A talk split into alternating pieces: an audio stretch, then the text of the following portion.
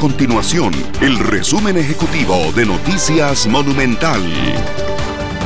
Hola, mi nombre es Fernanda Romero y estas son las informaciones más importantes del día en Noticias Monumental. El Ministerio de Salud informó que en las últimas 24 horas fallecieron 20 personas por COVID-19 para un total de 3.310 muertes por esta causa. Por otra parte, se registran 1.091 personas hospitalizadas por COVID-19. De esa cifra, 408 personas están en cuidados intensivos. El Comité Ejecutivo Superior y el Directorio Político del Partido Liberación Nacional se reunirán el miércoles de esta semana para decidir si se convoca a la Asamblea Nacional para que defina el futuro de la convención interna que elige a su candidato presidencial. A hoy la convención interna se mantiene firme para el 6 de junio.